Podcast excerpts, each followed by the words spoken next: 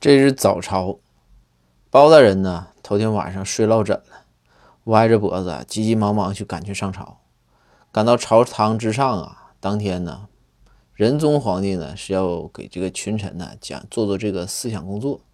仁宗就开始讲，说你们有些人呐，就是这个工作的态度啊，不是很端正啊，整天是仰着头，好像是谁都不服。我说过，做人一定要谦虚。一扭头看见了包拯，这个时候仁宗就说：“来啊，把包拯拖下去，给我打一百大板。”